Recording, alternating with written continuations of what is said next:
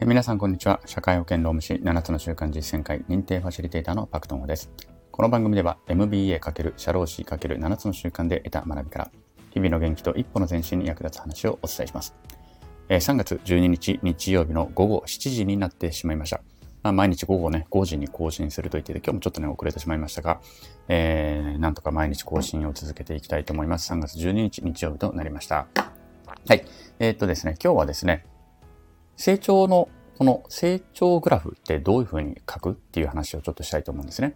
えっと、先日ですね、ビジネスマナー研修をするための研修に参加してきたっていうのはちょっと前回の放送でちょっとお話ししたと思うんですけれども、前回お話しした時はその時の気づきとして、隣にいたね、方がその会社の名前にさんとか様の継承をつけるかつけないかっていう私が質問した時に、法人というのも法人格というね、あの人格を会社に与えて、会社組織に人格を与えているということなのだから、人格である以上そこには継承をつけるべきだと思ってつけていますという方がいらっしゃって、おおなるほどと思って、今後ね、私も、えっ、と、そのようにね、していきたいなと思ったっていう話をしたと思います。で今度はですね、えっ、と、もう一つ、講師の先生がこんな質問を問いかけをしたんですね、我々にね。成長カーブってよく言いますけれども、その成長ってグラフにするとどういうふうになると思いますかっていうのを問われたんです。で、まあちょっとみんなでね、あの、皆さんそれぞれ考えてみて、グラフ実際書いてみてくださいって話だったんですね。横軸に時間、縦軸に、うん、成長度、度合いですよね。皆さんどういうグラフ書きますかね？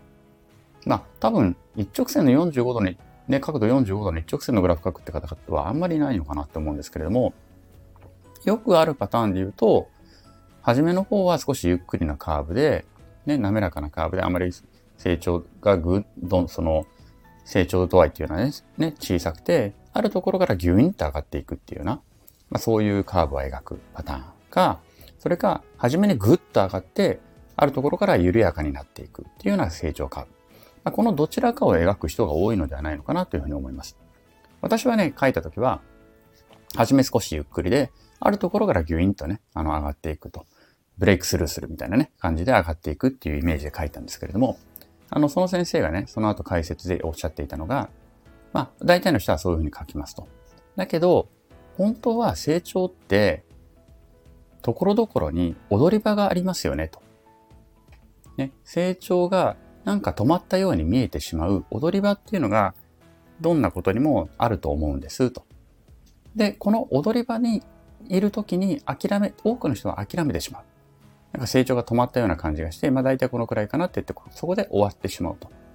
でもそうではなくて、その踊り場にいるときにもう一度諦めないで努力を続けることで、もう一回この成長カーブを描いて、次のまた踊り場にたどり着くことができるのですと。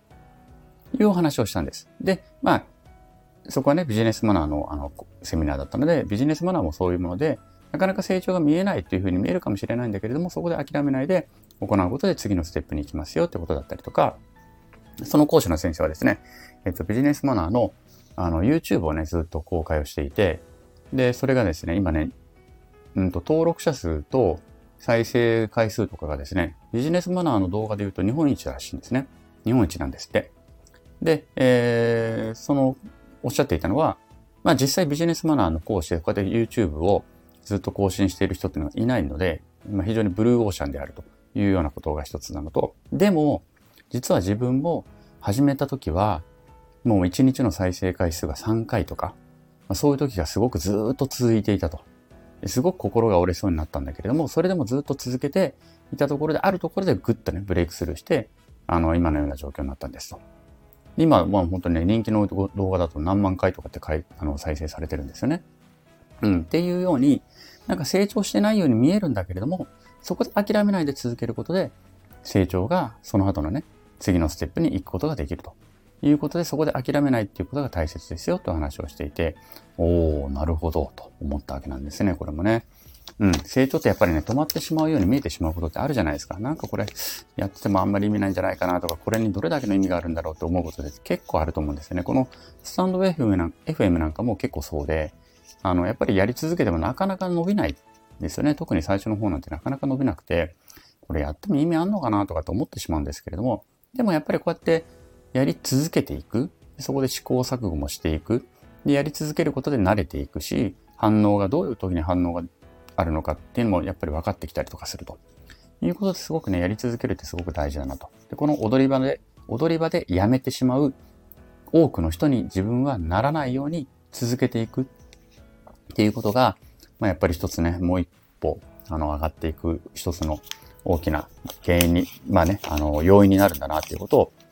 えー、思ったので、ちょっと今日ね、そこでシェアしてみたいなというふうに思いました。はい。ということでですね、あの、今踊り場にいるかもしれないと思った方は、ここで諦めないで、もう一歩ですね、一緒にあの頑張っていきましょう。私も今まだ踊り場にいると思うことがね、たくさんあります。なので、ここで諦めないで、もう一つ上に行けるように頑張りましょう。はい。ということで、今日もお聴きくださりありがとうございました。え今日の放送が面白かったり、ためになった人はいいねをしてくれたり、コメントやレターなんかもくれると嬉しいです。また、頑張って更新していきますので、よろしければ遊びに来てください。昨日より今日、今日より明日、一日一歩ずつでも前進し、みんなでより良い世界を作っていきましょう。それでは今日はこの辺で、さようなら。